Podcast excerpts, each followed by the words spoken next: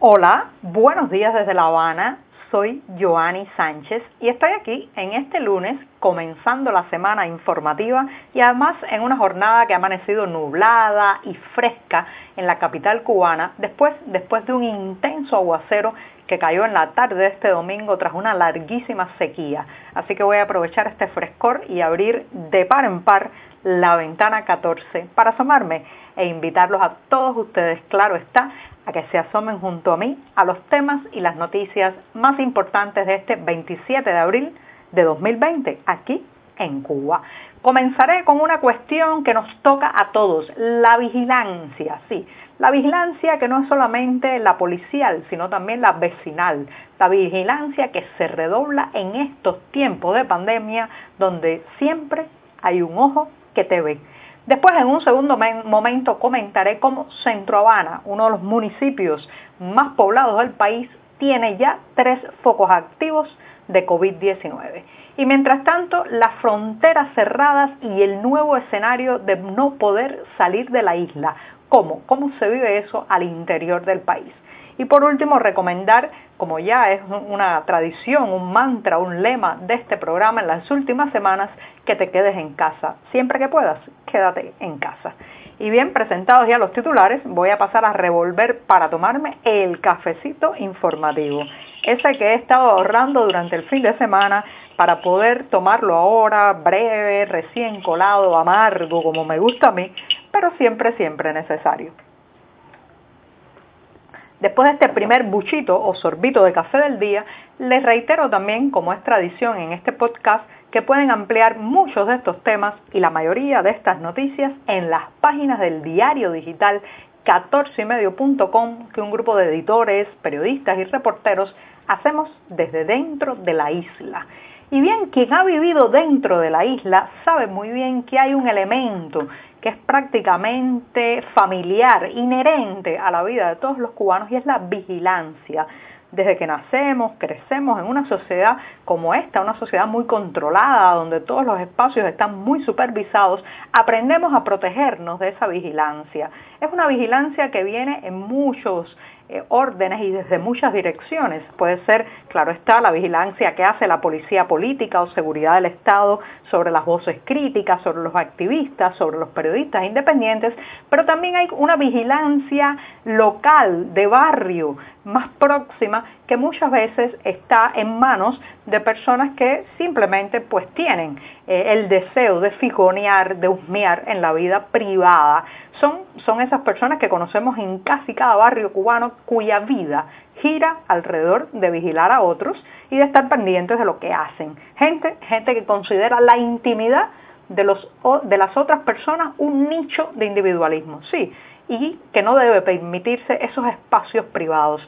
Son esos mismos que desconfían eh, cuando cerramos la puerta, cuando nos quedamos en silencio, cuando nos refugiamos en nuestro interior, porque claro está, ahí allí no pueden alcanzarnos. Pues bien, toda esa gente tiene ahora eh, días de fiesta prácticamente, porque con la llegada del COVID-19 a la isla, con el aumento paulatino de casos, que según las cifras oficiales ya llegan a 54 fallecidos por la enfermedad, pues se ha redoblado muchísimo la vigilancia. En primer lugar, porque, bueno, además de la vigilancia epidemiológica, las autoridades están intentando frenar todo lo que se pueda, el desvío de recursos, el mercado negro, las redes informales de compra y venta, debido al gran desabastecimiento, a la falta de suministros de la red estatal que fomenta muchas de estas prácticas ilegales. Entonces, en medio de eso se le ha dado carta blanca a la vuelo a eh, los vigilantes de barrio para que reporten, informen quién entra con una bolsa, con qué productos a una casa, cómo salen, quién tiene contactos en el mercado informal. Así que están en su salsa por esos días esos, esos que dicen revolucionario, que revolucionario no tiene nada que esconder. Sí, esos mismos que en nombre de una ideología se sienten con el derecho de respetar el espacio de otros. Así que los vemos por todas partes mirando, reportando, informando, no es nada nuevo. Incluso creo que en la ciudad, por ejemplo, donde vivo, en La Habana, eh, vivo en un bloque de concreto de 14 pisos y 144 apartamentos, puede ser que esa sensación de vigilancia sea incluso un poco menor que lo que se vive en el pequeño pueblo cubano. Allí, allí donde todos los vecinos se conocen, donde a la tendencia humana al chismorreo se le suma la impunidad ideológica o política con la que han actuado por décadas estos vigilantes. Imagínense, si en la ciudad se siente esa presión, se siente ese control, ¿qué queda para los pequeños pueblitos donde no hay manera de hacer algo que no sea visto por esos ojos atentos que todo lo miran, todo lo reportan, todo lo informan, todo lo delatan? Así que bueno, estamos viviendo tiempos no solamente de emergencia económica, de emergencia sanitaria, sino también tiempos en que aumenta la vigilancia, la presión y la, el, irrespeto a la privacidad de los ciudadanos, en esta isla al menos. Y bien, eh, he terminado el primer tema y ahora me voy a dar otro sorbito de café en nombre, en nombre de los vecinos que me vigilan, voy a darme este segundo sorbito. Después de este segundo buchito del día, me voy con una cuestión que está dada eh, por la expansión del coronavirus, del COVID-19 en La Habana, especialmente en el municipio Centro Habana. Todos los que conocen esta capital, esta ciudad, saben que Centro Habana es eh, uno de los municipios más poblados, con más hacinamiento, con más problemas habitacionales de esta ciudad, pero está a medio camino entre La Habana Vieja y el Vedado. O sea, no tiene, no tiene el glamour histórico de La Habana Vieja, pero tampoco eh, pues los espacios arquitectónicos más modernos, más amplios, con más vegetación del Vedado. Allí, entre uno y otro, está Centro Habana con sus solares, cuarterías o ciudadelas, con sus calles medias derruidas, con sus problemas con aguas albañales, con su con sus dificultades para el suministro de agua, una zona muy dura, muy dura, eh, donde la vida eh, pues eh, se enmarca muchas veces entre un montón de dificultades. Allí en ese centro Habana donde nací, pues ahora hay tres focos de COVID-19 según las autoridades, de manera que se están planeando una serie de acciones, según ha contado el periódico local de La Habana, el Tribuna de La Habana, se están planificando una serie de acciones especialmente en el Consejo Popular Los Sitios, los sitios, esa barriada tan compleja, tan complicada que tiene nada más y nada menos que 45 ciudadelas o cuarterías, estas casas vecinales donde se amontona la gente, donde muchas veces varias familias comparten un baño, donde la mayoría de los que habitan allí hace años han perdido la, experiencia de abrir una pila, un grifo y que salga agua fluidamente, porque normalmente son lugares que viven de acarrear o cargar el agua desde lugares más lejanos. Bueno, pues en ese lugar, en los sitios, se presentan varios casos, según las autoridades, de COVID-19. Así que se están tomando una serie de medidas para delimitar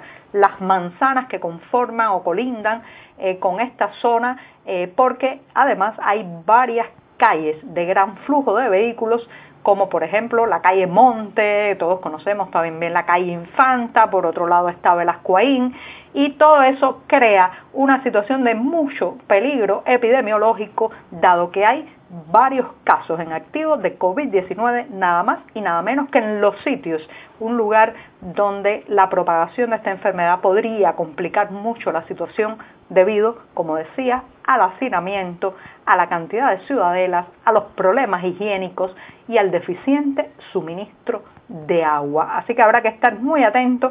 Si usted vive en los sitios o intenta ir a los sitios, mucho cuidado. La situación epidemiológica en esa zona de Centro Habana es ahora mismo muy complicada. Y bien, con esto me voy al tercer tema, que es una reflexión muy personal. Ayer conversaba con un amigo, un amigo que ha intentado en varias ocasiones emigrar fuera de Cuba, incluso eh, formó parte de esa ola migratoria que a finales de 2015 y durante el 2016 atravesó Centroamérica, ese, ese movimiento migratorio que se conoció como los balseros de a pie. Y eh, lamentablemente para él, después de ya estar prácticamente llegando a las fronteras con Estados Unidos, fue detenido en México y deportado a Cuba. Y mi amigo me hacía una reflexión muy interesante y es que por primera vez en décadas esa válvula de presión que era la migración se ha cortado abruptamente y totalmente en esta isla. Para decir de un dramaturgo y poeta cubano, eh, vivimos en un país con la maldita circunstancia del agua por todas partes, donde el escapar, el salir, el huir, siempre ha sido como una, como una ilusión para mucha gente. El saber que cualquier cosa podían emigrar era eh, una puerta de salida mental, social, económica incluso. Pero ¿qué está pasando ahora? Que ni vuelos salen o entran ya de la isla, prácticamente ninguno, los que quedan son los diferentes países que siguen eh, llevándose a sus nacionales varados en la isla, pero ya no existe eso de que se puede salir eh, a explorar el afuera o intentar emigrar. Eso crea una sensación muy claustrofóbica que está generando mayor inconformidad social porque la gente se siente atrapada. Mi amigo me ha comentado que hacía años no sentía esa sensación de trampa, de, no encontrar salida. Y eso está, sin lugar a dudas, influyendo en cómo cómo la gente se plantea el día a día los problemas y las dificultades. Así que por primera vez la válvula de salida de la presión social en Cuba, que es la emigración, está cortada. Y con esto me despido recordándoles que se queden en casa. Siempre que puedan, quédate en casa y ayuda a frenar esta pandemia. Muchas gracias esta mañana.